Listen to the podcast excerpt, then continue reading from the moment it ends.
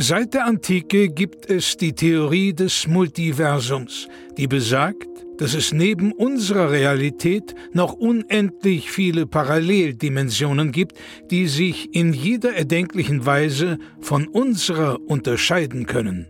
Einem Forscherteam ist es nun gelungen, Audiofragmente dieser fremden Welten zu empfangen. Doch dabei stießen sie auf ein rätselhaftes Phänomen. Unabhängig davon, wie sehr sich die Dimensionen unterscheiden, es gibt eine Konstante. Nils und Florentin haben einen Podcast. Hier werden diese Funde erstmals veröffentlicht.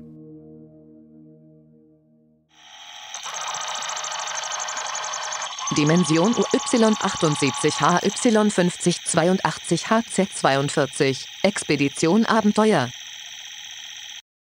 einen wunderschönen guten Tag, liebe Hörerinnen und Hörer, zu Expedition Abenteuer Logbucheintrag Nummer 17. Nils Bohmhoff und ich, wir befinden uns gerade in den Katakomben von Gingel, mitten tief in den unendlichen Weiten des Sandes in Ägypten und ja, wir haben die ersten Kammern erforscht und haben jetzt uns mal die Zeit genommen, hier mal wieder etwas zur Schallplatte zu bringen. Wir wissen nicht, wen diese Schallplatte erreichen wird, wer unsere Reisen nachverfolgen kann. Aber ich bin froh, dass ich hier nicht alleine bin, denn ich habe Nils Bumhoff. Hallo. Und ich habe dich. Ähm, und wir haben euch. Herzlich willkommen.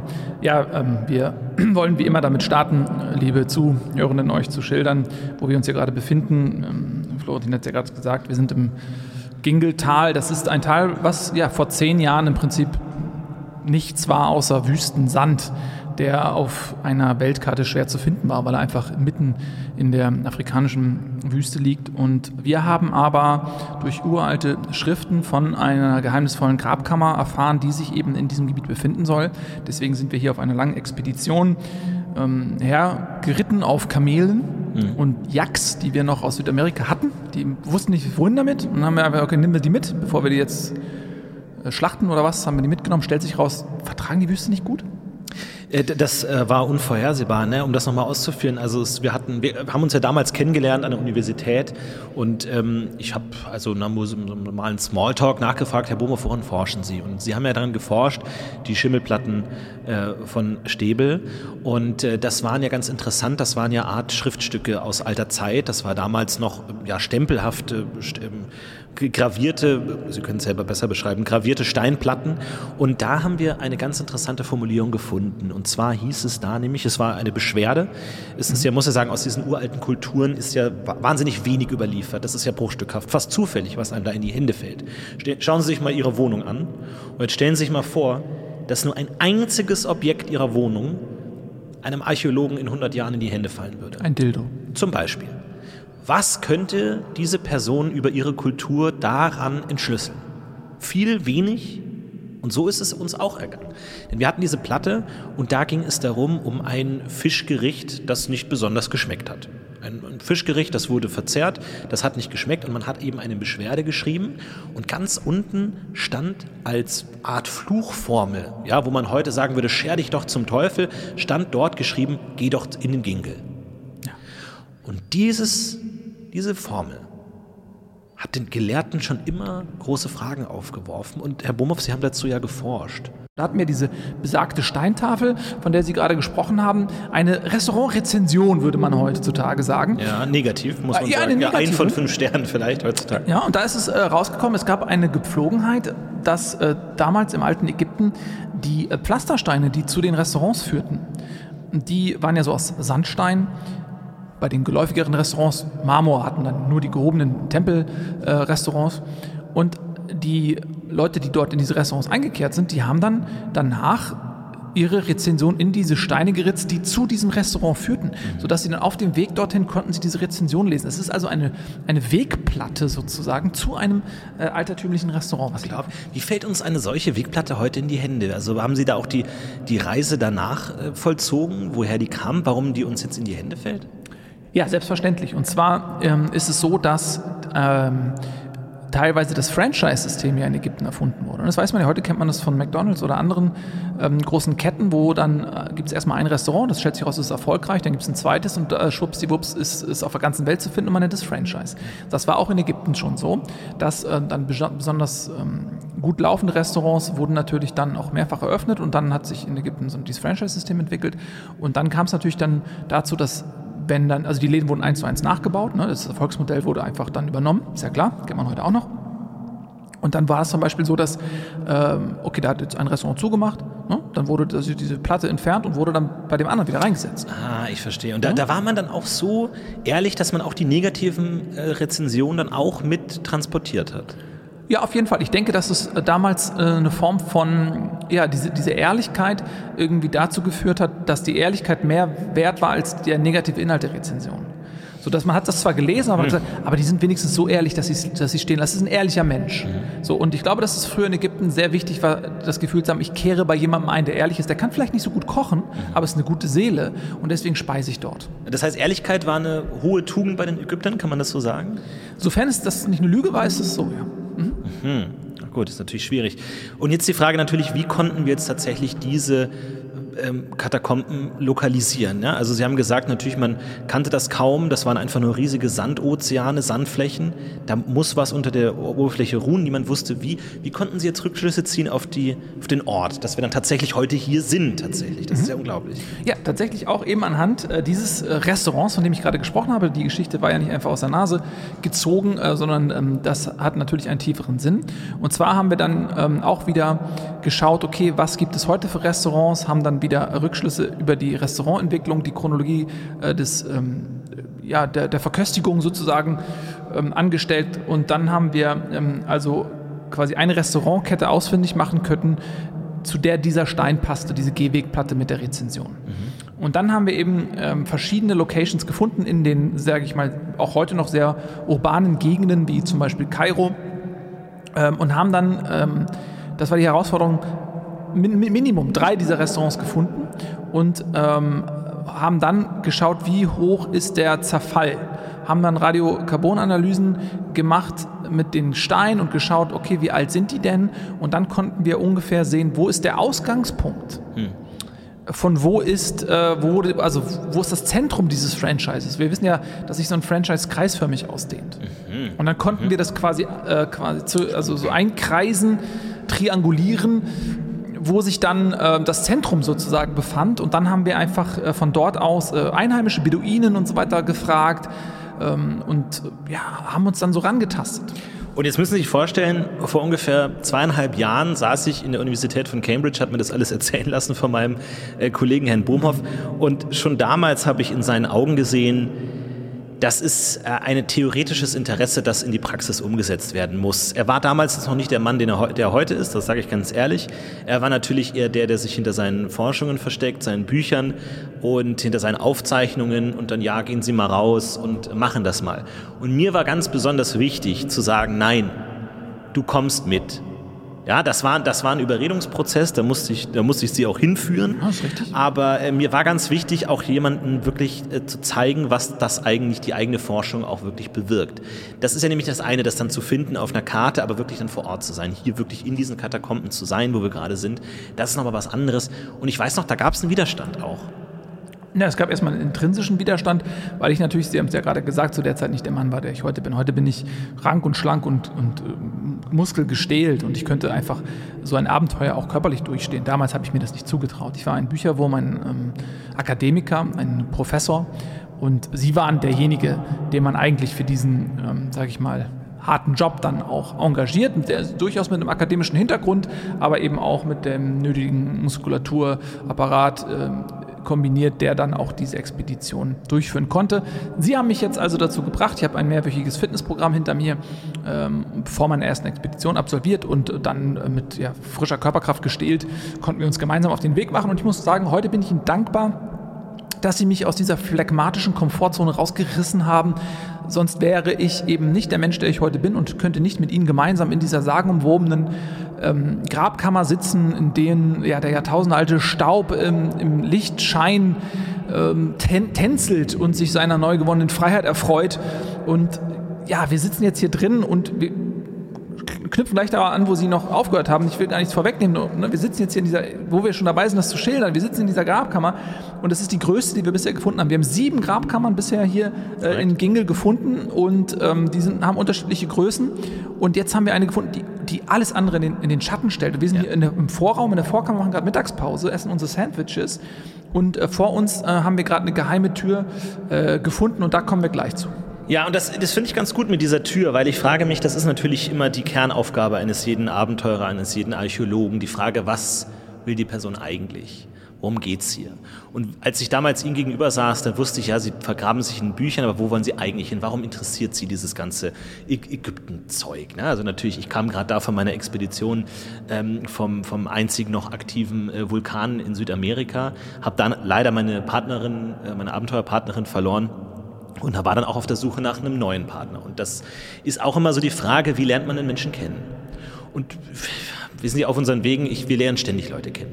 Da gibt es den Karawanenführer A, da gibt es dann den Händler B, da gibt es den Floßtreiber C, da gibt es den Dampfschifffahrtskapitän D, da gibt es den Fischer E, da gibt es dann irgendwie den Beduinenforscher F, da gibt es dann den Sandläufer G und so weiter und so weiter. Und man lernt die nicht wirklich kennen.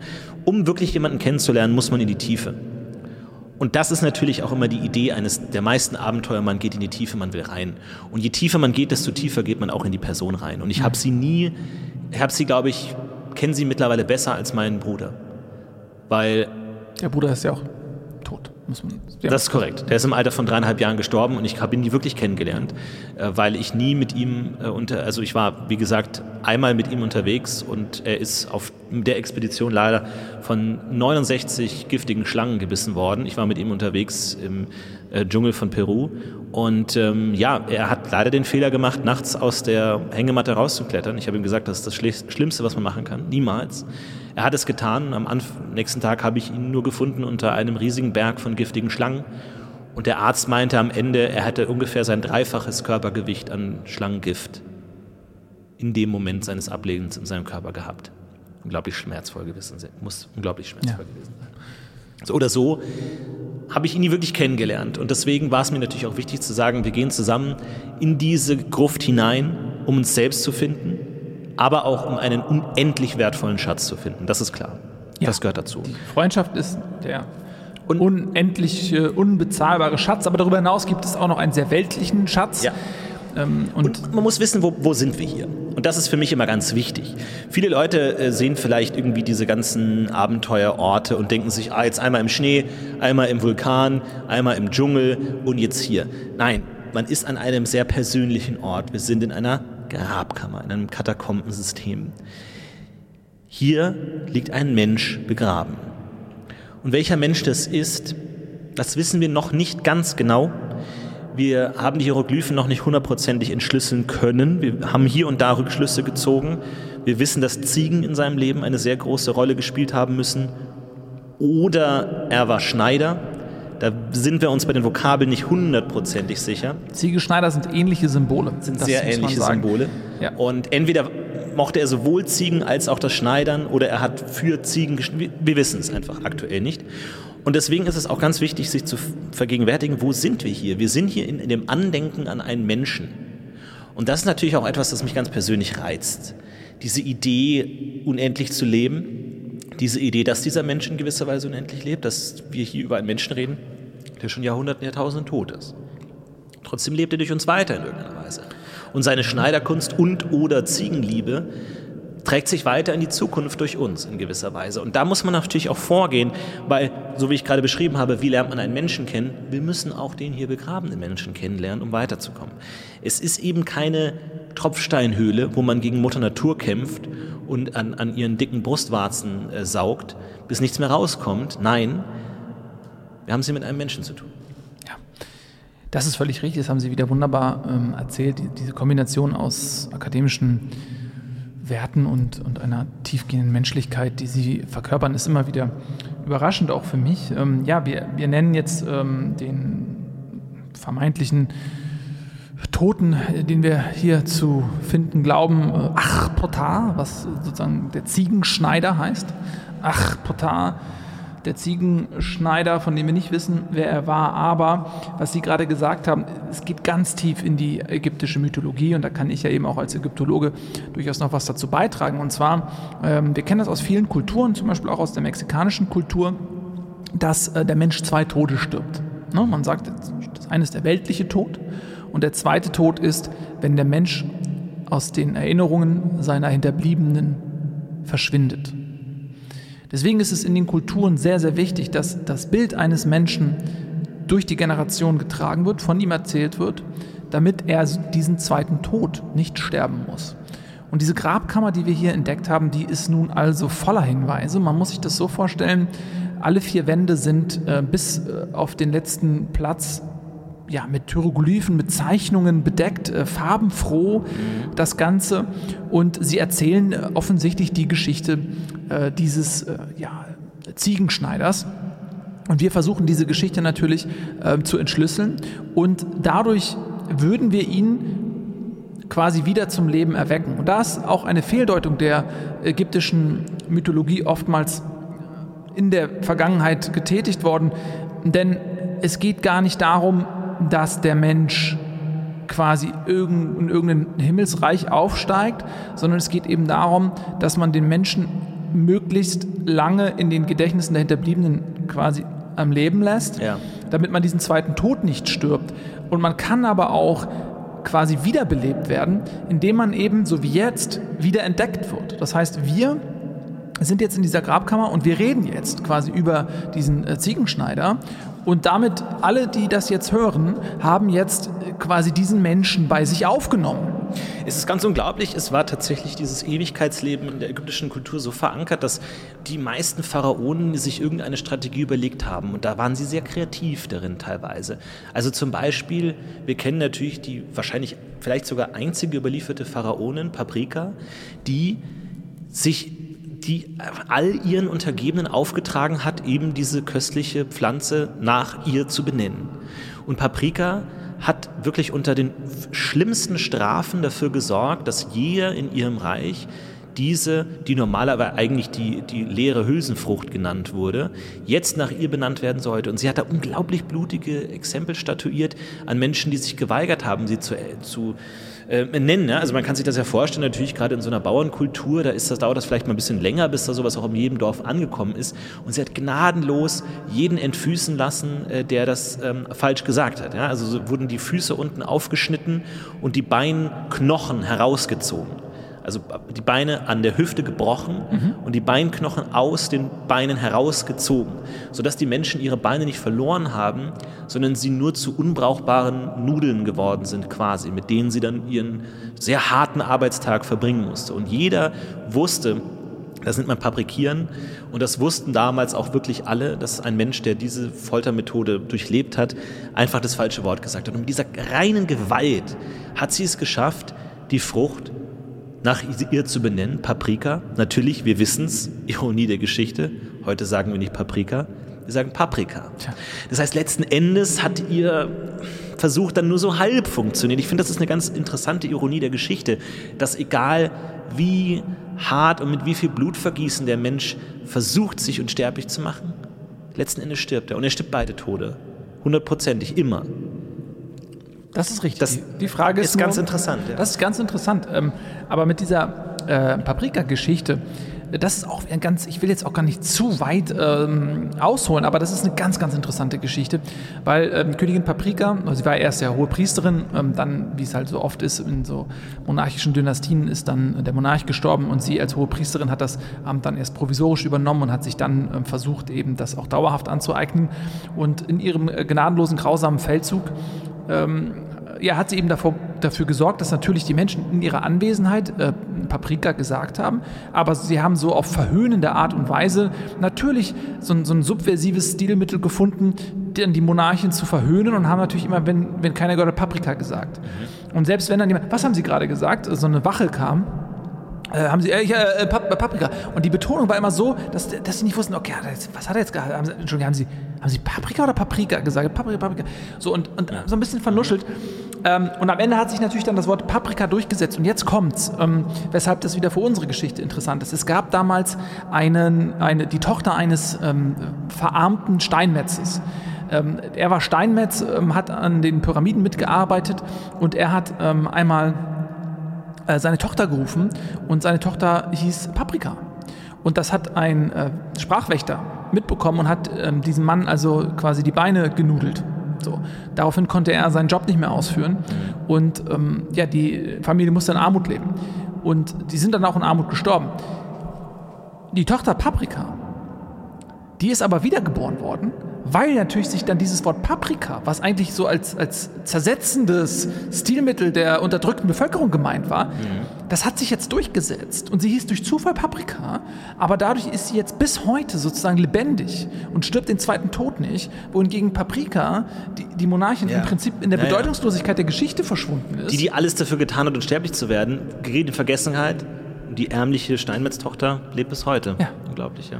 Tja, und so kann einem das Schicksal manchmal ja, ein Schnippchen schlagen. Ja. Und ja, jetzt vielleicht mal ganz kurz nochmal. Ähm, jetzt haben wir viel drumherum, wie wir hierher gekommen sind und äh, was so ein bisschen die Hintergründe sind drüber geredet. Naja, man muss natürlich auch sagen, um unseren Geisteszustand hier mal zu verstehen, wir sitzen jetzt schon seit einigen Stunden, seit zwei Tagen vor dieser Tür. Mhm, das stimmt. Und natürlich ist das das Schlimmste für einen Forscher. Man sitzt vor so einer großen Steintür, sie geht nicht auf, man kommt nicht weiter, man versteht nicht, was los ist, man weiß nicht, wie weit geht's noch, sind wir überhaupt richtig abgebogen? Wir sind ja jetzt siebenmal links und einmal rechts gegangen. Wir hätten auch dreimal links und fünfmal rechts gehen können. Niemand weiß es genau. Jede Abbiegung ist mit unglaublicher Arbeit auf, äh, verbunden. Also man kennt das ja wahrscheinlich, man ist mit Freunden unterwegs, geht durch den Wald und sagt, ah, links, rechts, dann gibt es eine Diskussion. Bei uns folgt auf jede dieser Entscheidungen links, rechts quälend Schwerstarbeit an Sandschaufeln, weil man muss ja sagen, diese ganzen Gänge sind ja alle verschüttet, größtenteils. Die meisten sind ja komplett verschüttet mit Sand. Die sind ja nicht luftig gebaut, diese Katakomben. Ja, wenn die da Jahrhunderte im Sand liegen, dann rieselt das rein und das ist alles voll. Und dann sagt man links oder rechts und dann schaufelt man zwei Tage und dann ist man an der Sackgasse und sagt, ja, wären wir doch rechts gegangen. Und dann streitet man sich wieder zwei Tage äh, da irgendwie den Gang hoch. Und das zehrt natürlich alles, weil jede Entscheidung gut überlegt sein will. Und man hat wenig Grundlagen darauf, äh, um diese Entscheidungen darauf zu basieren.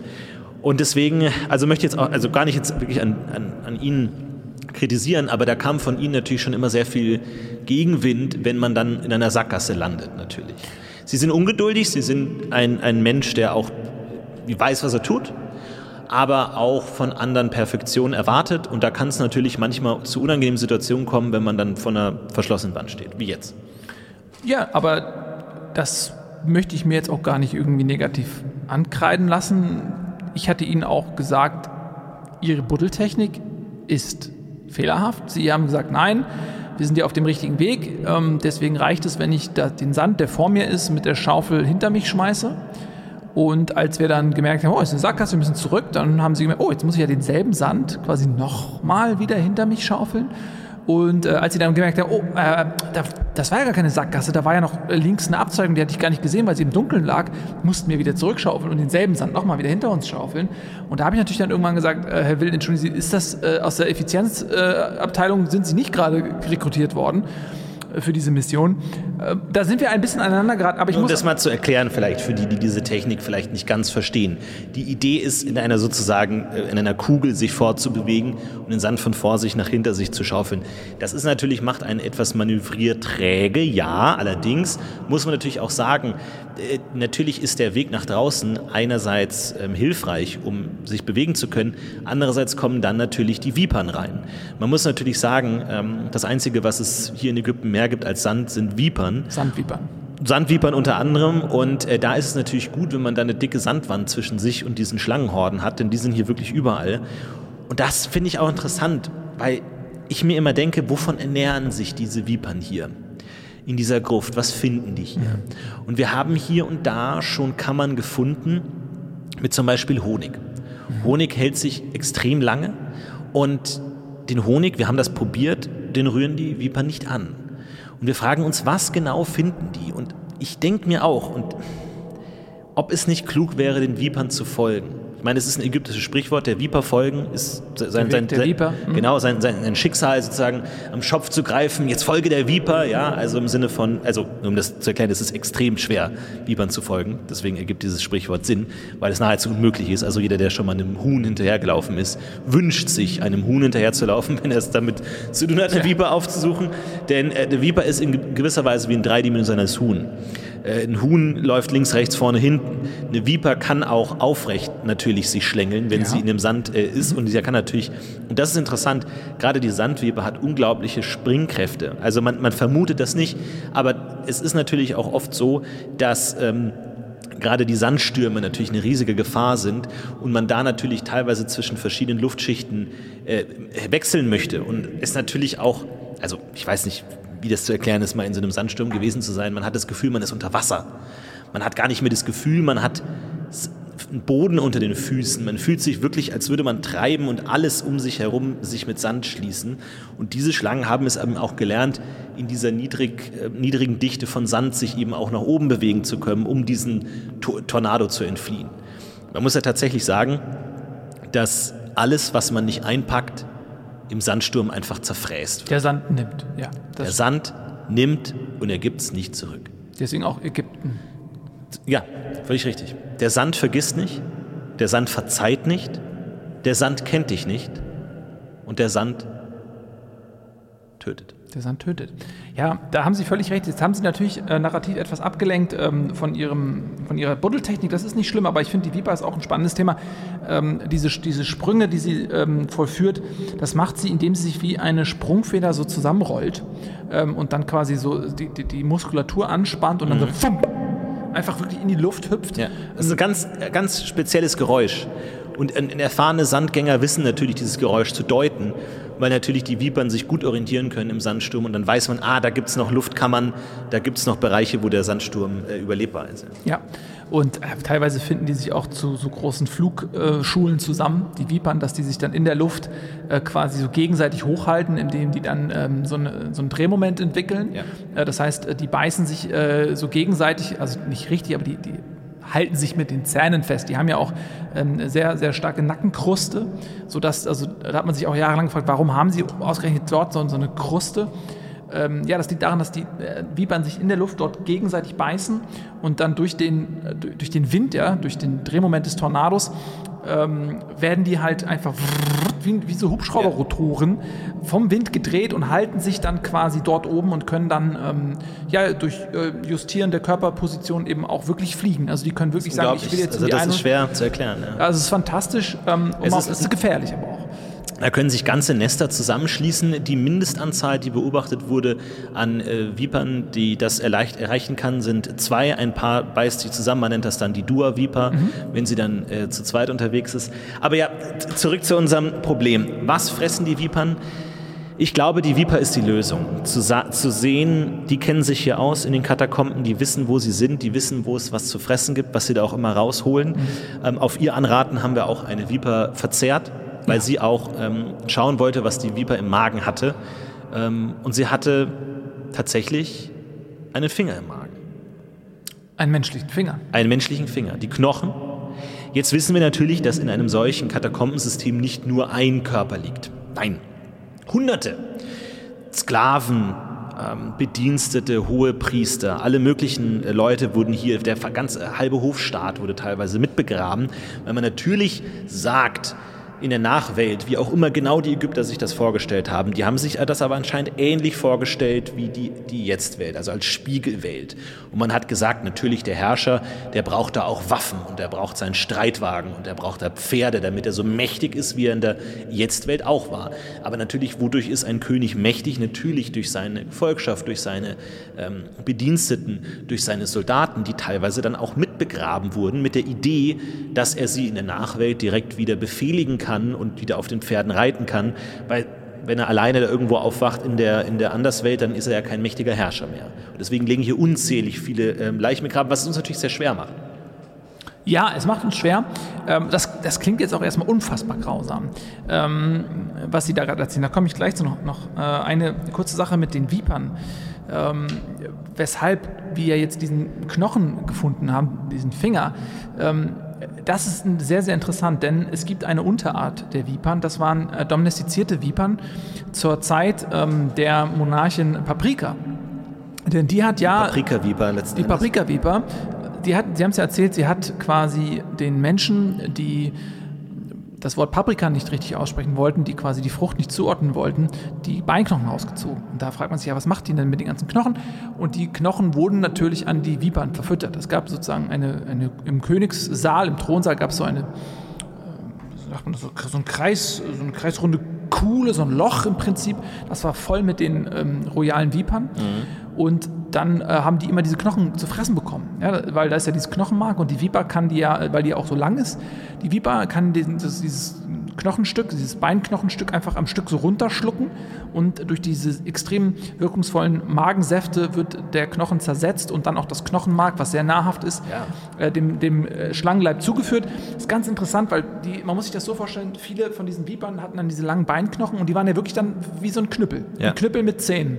Ja, wir haben teilweise auch dann die Armeen, diese frisch gefütterten äh, Paprika-Vipern genommen, hinten angefasst, mhm. da quasi am Knochenbein, Endstück und haben damit gekämpft und äh, haben dann quasi dem Gegner so das Maul der Viper sozusagen so entgegengestreckt. Ja, so als Speer, als Lanze, ja. Als Lanze, als, als Schlagwaffe und gleichzeitig als Beißlanze ähm, benutzt, hocheffizient im Krieg. Tatsächlich gegen die Nubier zum Beispiel gab es eine ganz ähm, entscheidende Schlacht, wo das zum Einsatz gekommen ist. Und daher kam halt also die Angewohnheit dieser Vipern, die haben sich darauf spezialisiert, Knochen zu essen, menschliche Knochen zu essen. Was natürlich auch auffällt, natürlich in den Wandmalereien, wir haben ja schon einiges erschlossen, ist, dass die Vipern natürlich auch abgebildet wurden als wichtiges Tier der ägyptischen Kultur. Und also erst dachte die Forschung, dass die damaligen Menschen sehr klein gewesen sein mussten, mhm. weil sie auf diesen Wandmalereien sehr klein abgebildet wurden im Vergleich zur Viper. Heute geht man die Forschung eher davon aus, dass eher die Vipern unnatürlich groß waren, weil man muss sich das so vorstellen, die Viper ist ja wie jede Schlange natürlich erstmal in der Lage, riesige Beutetiere zu fressen und muss dadurch auch recht elastisch sein. Mhm. Und jetzt, wenn man sich das überlegt, natürlich diese großen, prächtigen Schlangen, die natürlich auch durch diese Knochen in gewisser Weise gespreizt werden können. Und dadurch, dass sie die Knochen äh, im Körper haben, recht lange, natürlich, die werden verdaut, aber die haben trotzdem lange im Körper. Und dadurch, dass die quasi aufgestopft werden, können sie natürlich immer und immer größere Dimensionen annehmen. Das wurde nicht reproduziert. Mit den heutigen Tierquälereiverordnungen ist das nicht mehr zu vereinbaren, glücklicherweise. Man geht aber davon aus, natürlich auch jetzt hier mit den Beinknochen, wo wir das uns heute gar nicht vorstellen könnten, wie so ein ganzes Bein in so eine Viper reinpassen soll, als Giftschlange ja eher klein. Deswegen geht man heute davon aus, dass die Menschen damals nicht unbedingt kleiner waren als heute, sie nur leider sehr schlecht zeichnen konnten. Ja. Ja, da haben Sie recht. Äh, die Kunst ähm, hat sich sehr spät erst entwickelt ja. und ähm, Ägypten war da noch in den Kinderschuhen und es ist äh, auch nicht viel übrig geblieben. Aber ähm, es ist auch sehr schwer auf Stein zu meißeln und zu zeichnen. Ja, das muss man das auch sagen, ja. Das ist nicht so einfach. Ja, Deswegen ja. haben wir jetzt auch zum Beispiel das Problem, handelt es sich hier um eine Schere oder handelt es sich hier um eine Ziege? Ja. Äh, beide haben so zwei Hörner, also die, eine gespreizte Schere hat ja auch so zwei Hörner, eine Ziege hat zwei Hörner. Jetzt haben wir den Salat. Ähm, ja, da müssen wir ähm, noch ein bisschen ran an die Texte. Also Sie müssen sich das hier vorstellen, liebe Zuhörer, die ganze Wand ist ja voll und die Geschichte müssen wir entschlüsseln. Das werden wir heute nicht mehr schaffen. Nein, es, es wirft viele Fragezeichen auf. Wir haben zum Beispiel als an einer Wandmalerei haben wir einen ägyptischen Witz oh, gefunden. Ja. Und ähm, das ist natürlich interessant, weil die Frage natürlich auch immer die, die, Grundfrage, die man sich stellt in der, in der Behandlung von altertümlichen Kulturen, ist, kann man das verstehen? Können wir Menschen von vor 150, also von vor 1500 Jahren verstehen? Mhm. Kann man, gibt es irgendwas Urmenschliches in jedem Menschen, egal wann er gelebt hat, wo man sagt, ich kann das verstehen, ich kann da mitfühlen, ich kann das nachvollziehen? Es fällt oft schwer, wenn wir diese unmenschlichen ähm, Strafen hören, wenn wir von dieser Nachwelt hören, die für uns heute unzugänglich ist, was das sein soll. Und da ist natürlich auch immer interessant, wie sieht es denn aus mit dem Humor?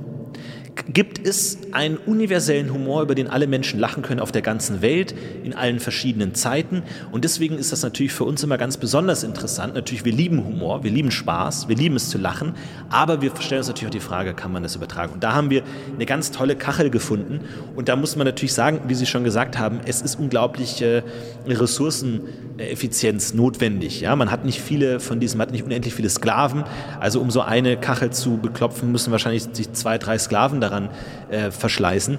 Und dann haben wir eine von diesen Kacheln gefunden und es ist interessanterweise ein ähnlicher Witz, wie wir ihn heute auch kennen. Mhm. Es ist nämlich ein kommt eine Viper in eine Bar Witz.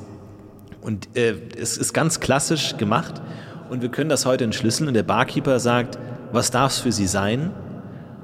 Und die Viper sagt, so wie wir das heute verstanden, zwei Schafe, eins für oben und eins für unten. Und ich weiß nicht, wie es Ihnen geht zu Hause oder wo auch immer Sie das hören. Ganz, also ich, ich, es ist, ist eher was zum Schmunzeln, aber ganz habe ich noch nicht verstanden, also ja, man kann nur spekulieren. Man, man kann muss, spekulieren. Man muss die Witze immer im Kontext ihrer Zeit auch sehen. Oft äh, reflektieren solche kleinen Witzchen ja auch die gesellschaftliche Situation. Da ja. muss man erstmal den Kontext herstellen und sich fragen, okay, äh, wir nehmen jetzt diesen Witz, da kommt die Viper in die Bar, sie bestellt sich zwei Schafe, eins für oben, eins für unten. So, und dann muss man überlegen, okay, wie war die Situation der Vipern? Wie war die Situation der Schafe? In welcher Situation kamen die Schafe äh, zum Einsatz? Was will die Viper mit den Schafen? Stehen die Schafe wirklich für Schafe oder stehen die Schafe eigentlich für was anderes? Und steht die Viper auch für eine Viper oder steht das auch für was anderes?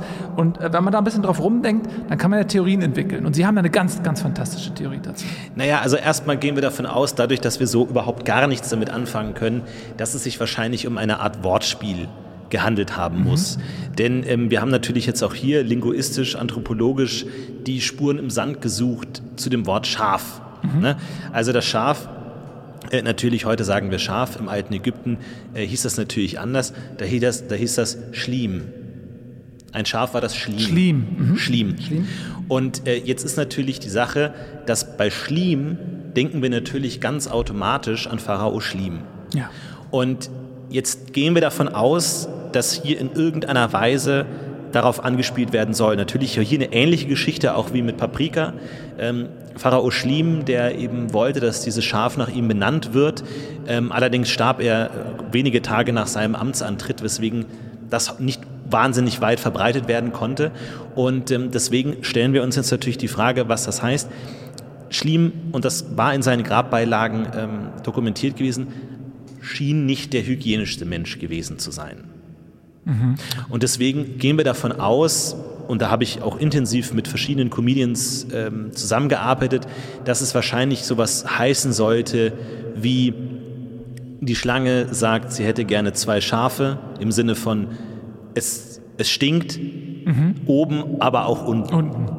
Also so, ach, so, so ein anrüchiger Witz ja. durchaus. Ja, ich glaube, also da kann dann auch jeder drüber lachen. Ja, das stimmt, ja. Also da, da, das finde ich dann schon wieder witzig. Das ist dann schon echt lustig. Also das ist, äh, das sind auch so die Momente, finde ich, wo man ähm, eigentlich auf der Schatzsuche ist und dann findet man etwas, womit man nicht gerechnet hat, in dem Fall ein Lachen. Ein, Idealerweise. Und es gibt keinen selteneren Gast als das Lachen in einer Grabkammer. Das ist völlig richtig. Das ist natürlich auch die Frage, welche Art von Humor wurde hier praktiziert. Schwarzer Humor, dunkler Humor oder natürlich, wie wir davon ausgehen, eher so eine Art Schandhumor. Man möchte andere Pharaonen schlecht dastehen lassen. Wir hätten natürlich gerne auch diesen Witz einem ägyptisch sprechenden, äh, gebürtigen Menschen vorgetragen. Leider haben wir sämtliche unserer Sherpas und Assistenten auf dem Weg hier runter verloren. Ja, wir, wir sind sie essen teilweise, weil wir die Nahrung falsch sprechen hatten. Wir hatten äh, ausgerechnet, was wir brauchen und haben festgestellt, es ist zu wenig gewesen. Dann mussten wir ähm, erst die, also erst haben wir die Sherpas an die Yaks, weil wir wussten nicht, ob die Yaks eventuell und dann wir wussten nicht, sollen wir die Yaks an die Sherpas oder die Sherpas an die Yaks verfüttern. Wir haben dann beides parallel gemacht quasi und haben dann gemerkt, Moment, wenn die sich gegenseitig auffressen, bleibt ja gar nichts für uns übrig. Das Problem hat sich dann in gewisser Weise erübrigt, weil wir auf dem Weg hier rein in mehrere Fallen geraten sind. Ähm, was natürlich auch interessant ist, erst denkt man, gut, das ist irgendwie so, ja, Jäger, äh, äh, Piratenpistole, ähm, Groschenhefte am Supermarkt, äh, am Bahnhof wo äh, man das dann so denkt, Fallen. Aber nein, es gibt tatsächlich Fallen in diesen Katakomben. Und ähm, ja, also wir haben nie wirklich dazugelernt, habe ich das Gefühl, sondern wir sind immer und immer, also beziehungsweise unsere Leute sind immer und immer wieder in diese Fallen hineingeraten. Und ähm, das waren teilweise wirklich sehr grässliche Maschinen, die da auch gebaut werden und ähm, hier eingesetzt wurden. Das war ganz schrecklich. Ja, also da äh, kennt die Fantasie der Ägypter offensichtlich keine Grenzen, wenn es darum geht, Tötungsmechanismen zu entwickeln. Aber da sind wir wirklich auf, auf einige äh, grausame Dinge gestoßen. Äh, da, zum Beispiel ähm, haben wir hier die, die, die, diese Feder, ähm, die quasi aus der Wand gefahren kommt. Und äh, da haben wir uns erst gedacht, was ist denn das? Äh, stellt sich raus, ja, auf der anderen Seite äh, ist so ein Haltegriff, der hält ein. Mhm. Und ähm, wenn man da reingerät und dann kommt die Feder und kitzelt einen einfach, bis man tot ist. Ja. So.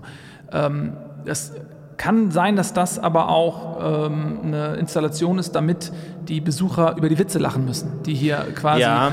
Äh, wir haben ja verschiedene. Ich habe hier ist noch ein anderer zum Beispiel. Das war wohl aus der Zeit der großen Pandemie.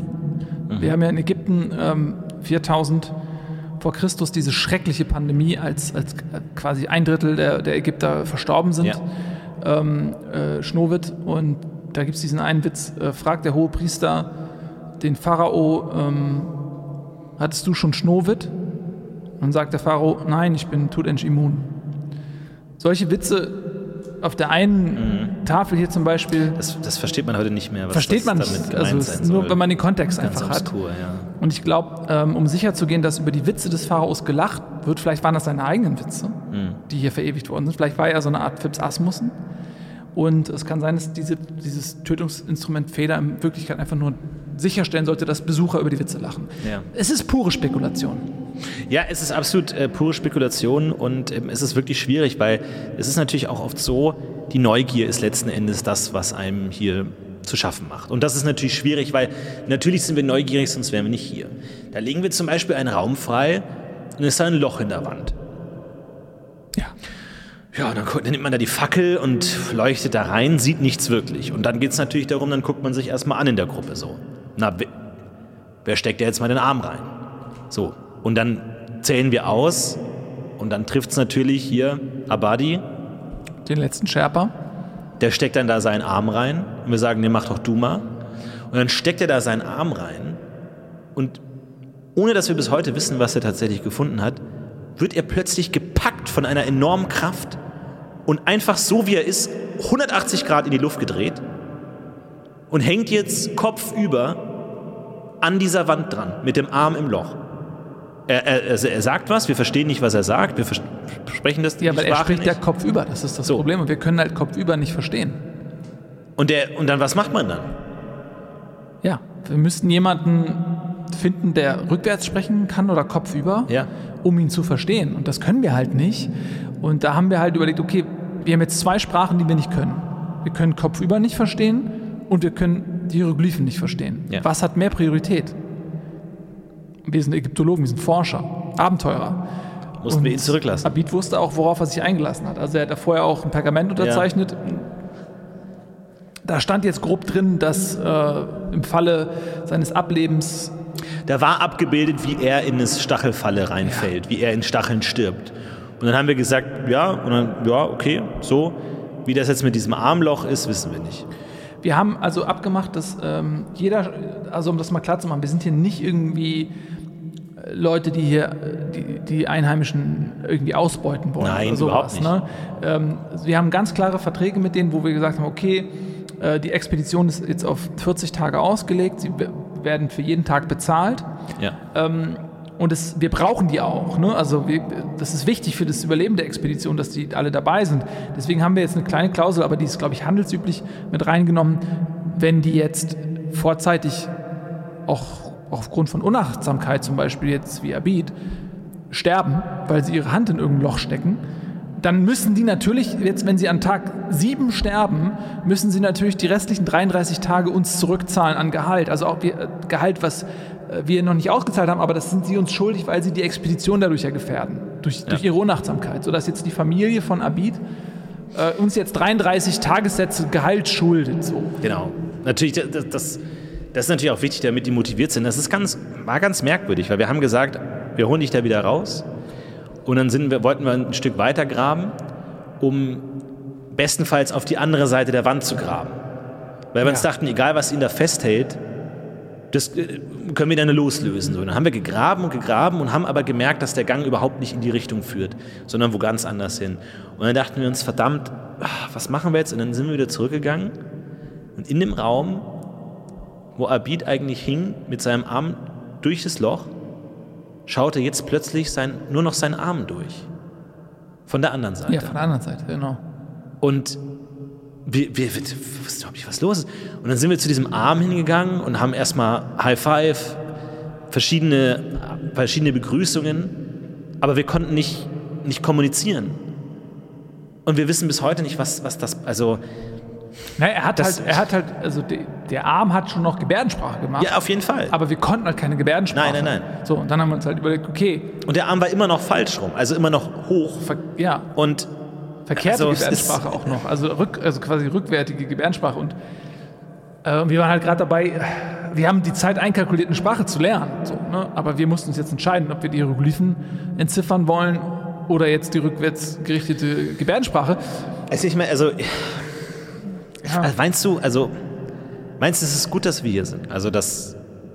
Ja, selbstverständlich. Weil, ich meine, man hört ja auch Sachen.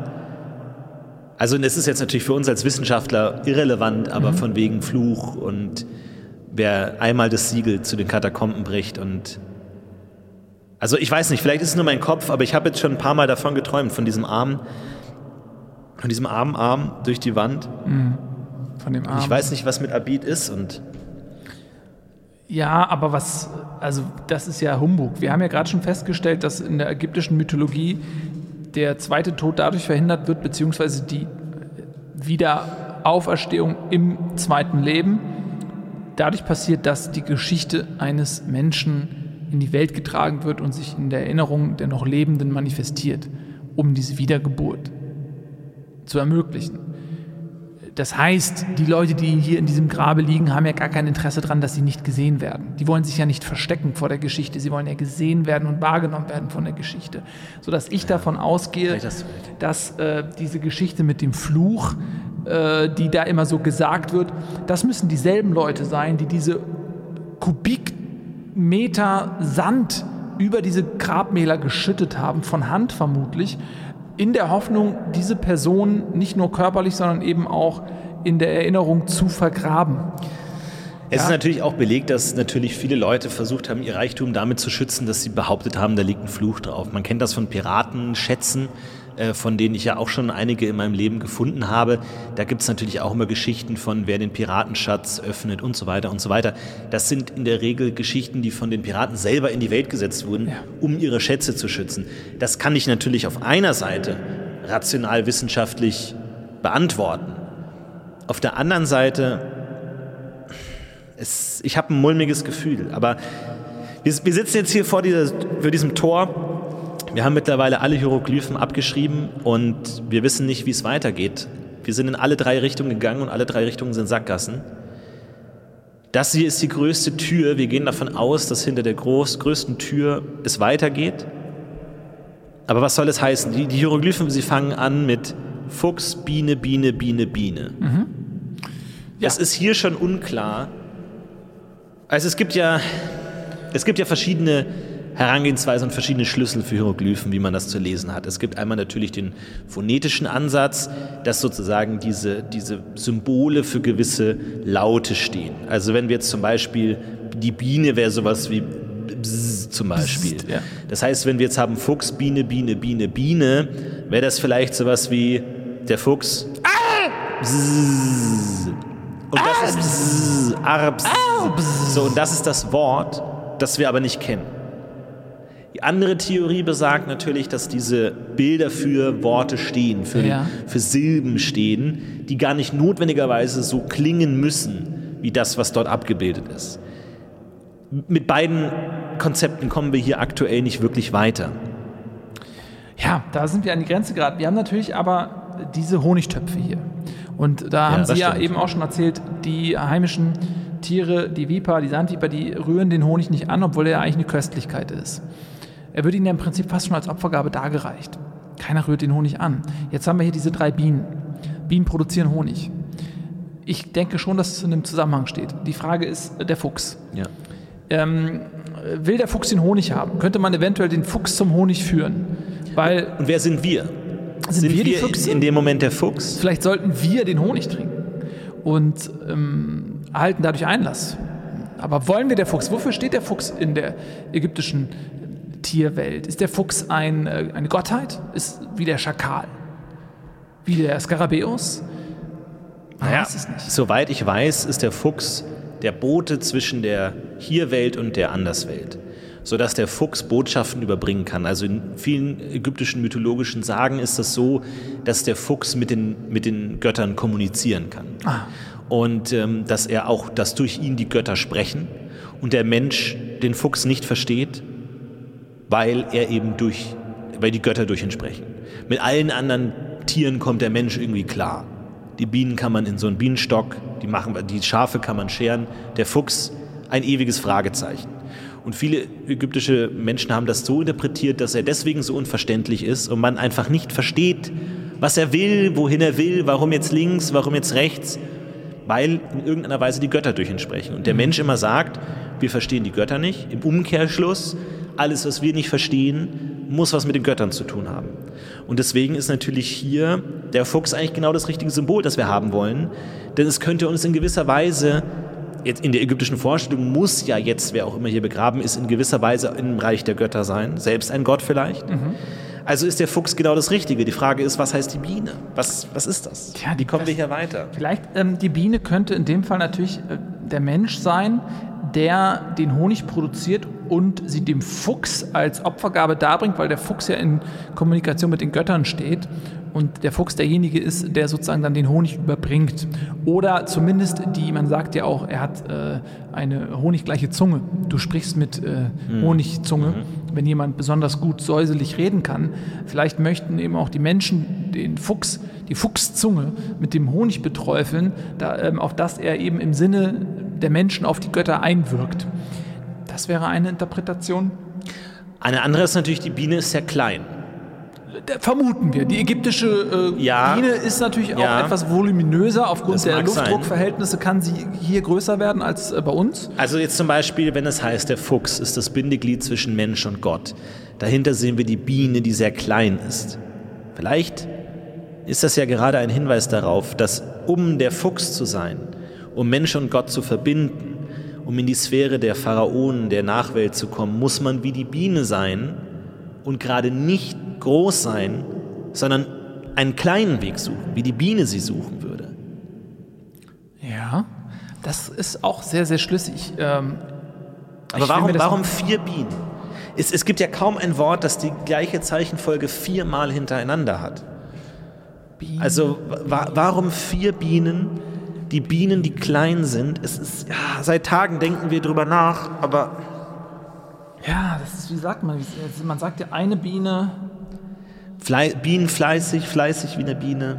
Fleißig Bienen, Bienen sehr done that. Ähm, ja, ja, ja. Mr. Bean. Die Bienen. Biene, Bienenstich, Maya, die Honig. Bien, Bedienstete, Be, Bebien, Bedienstete? Bedienst, ja, sehr gut. Tag, Biene. Bien, Bien,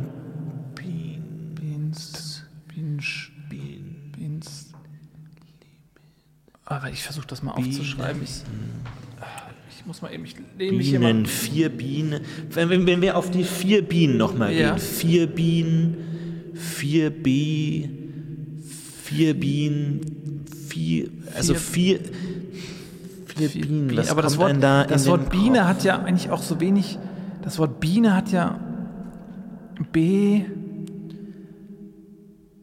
also B, B, also B, E, im Ägyptischen schreibt man es ja B, also das Wort für äh, al, äh, a, ja. So, Im Ägyptischen sagt man ja nicht Biene, man sagt Bär. Naja, im Ägyptischen hat man natürlich die Zahl auch hinten. Die, die, das Laut für vier ist A. Bär. Das heißt, man hätte Bär Bären. als vier Bienen. Bär. Und dann immer aber was soll das bedeuten? Vier Bienen und aber die Frage ist, wer, also die, okay, vielleicht stehen das, steht das für Persönlichkeiten, für vier hohe Priester, für vier ähm, die Frage ist, wer ist der Fuchs? Also Moment mal, die Bienen haben die nicht so ein haben die nicht so ein Flattersystem, dass die so Luft bewegen? Ja, mit Flügeln, ne? Mit Flügeln. Ja. Vielleicht ist, weil ich meine, die müssten ja die Bienen damals sehr gut gekannt haben und dann wussten die vielleicht auch, dass sie. Sollen wir vielleicht versuchen, mal in irgendeiner Weise einen Luftzug oder sowas herzustellen? Luft, Luft, äh, Wedel, Wedel, Luftwedel, ja. Oder warte mal, können wir nicht. Können wir nicht irgendwie so einen Unterdruck erzeugen, indem wir Feuer machen?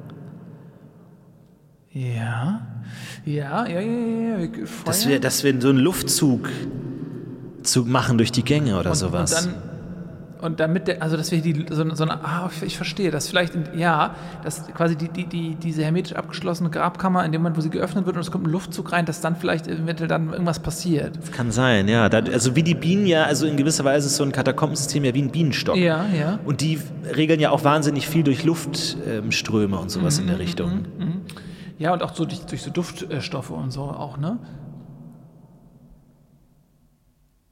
Warte mal, wenn wir hier ein Feuer entzünden, die heiße Luft muss ja raus und wird dadurch einen Luftzug erzeugen, Ja. Schornsteineffekt. Schornsteineffekt, raus aus den Katakomben und hier so eine Art Unterdruck erzeugen. Ja. Das können wir machen. Ich meine, es ist Lass nicht ganz ungefährlich jetzt hier ein äh, Feuer, aber lassen Sie uns das ähm, mal machen. Ähm, Abib, hast du ein Feuerzeug? Daumen nach unten. Ja, Okay, kein. Ähm, könnte vielleicht. ja, warte, das ist, dann lass mich kurz mit zum Stock. Hier ist ein, das ist ein Stock. Ja? Warte mal, meinst du, wir können noch ein bisschen was von diesem alten Gerüst? Wir haben natürlich, um das alles abzupudern, haben wir hier so ein kleines Gerüst gebaut, um hier überall Ja, ich, das ist, glaube ich, Weil das lass kann man das mal ohne abreißen. weiteres machen. Das, Lass uns das mal abbrechen hier. Ja. das sollte reichen hier. Ein bisschen reinpusten noch. Und so ein bisschen so reisig. Warte da. mal, kann ich was von deinen Haaren haben? Als Zunder? Ja, ich schneide kurz das ab. Kleiner Abenteurer-Trick. Hier. So.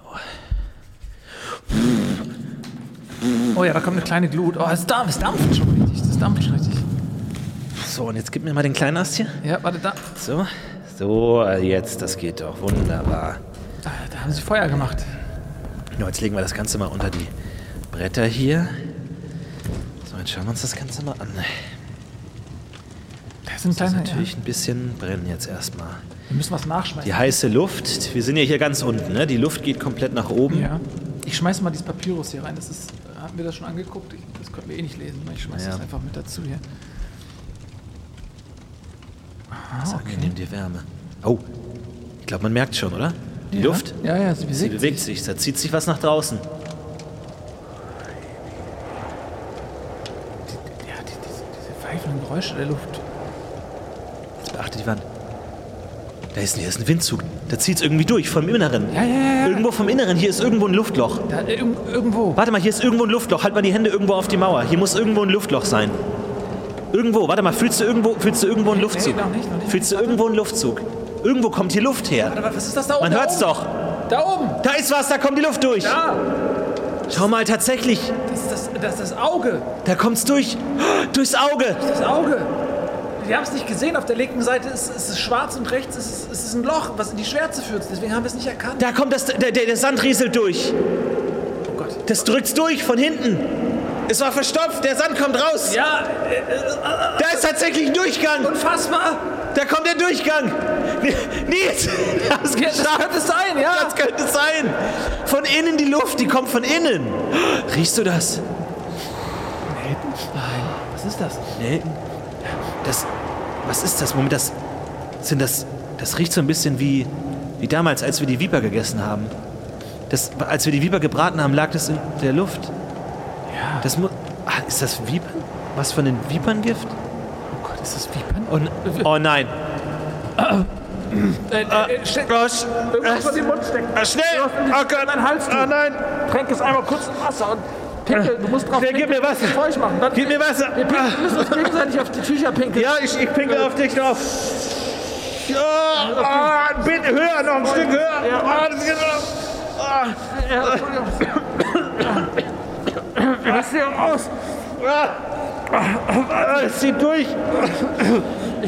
Ich versuche Abib. Ich will Abib noch mal rausziehen. Und, was? zieht. Ich habe Abibs Hand nach unten gedrückt. Was war das? oh Gott. Die Tür öffnet sich. Was? Abibs Arm war der Türmechanismus. Die ganze Zeit? Ein Hebel. Nein. Die Tür öffnet Schnell rein. Rein. Oh. Es ist so dunkel. Wir, Okay, wir, wir beenden hier den Logbucheintrag. Wir stoßen jetzt stoßen tiefer rein. Wir werden beim nächsten Mal berichten, was wir gefunden haben. Es ist unglaublich, wir haben es geschafft. Äh, das war's, Expedition Abenteuer für diese Woche. Wir stoßen tiefer vor. Gott. Denn es geht immer weiter. Und unser Weg ist. Sehen Sie das, Herr Will? Oh, wa, was ist das?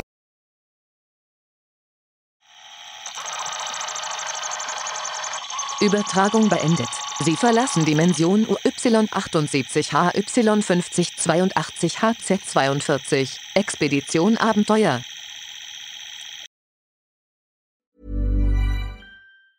Hi, I'm Daniel, founder of Pretty Litter. Did you know cats tend to hide symptoms of sickness and pain? I learned this the hard way after losing my cat, Gingy. So I created Pretty Litter, a health monitoring litter that helps detect early signs of illness by changing colors, saving you money and potentially your cat's life. Pretty Litter is veterinarian developed, and it's the easiest way to keep tabs on your fur baby's health right at home. Go to prettylitter.com and use code ACAST for 20% off your first order and a free cat toy. Terms and conditions apply. See site for details.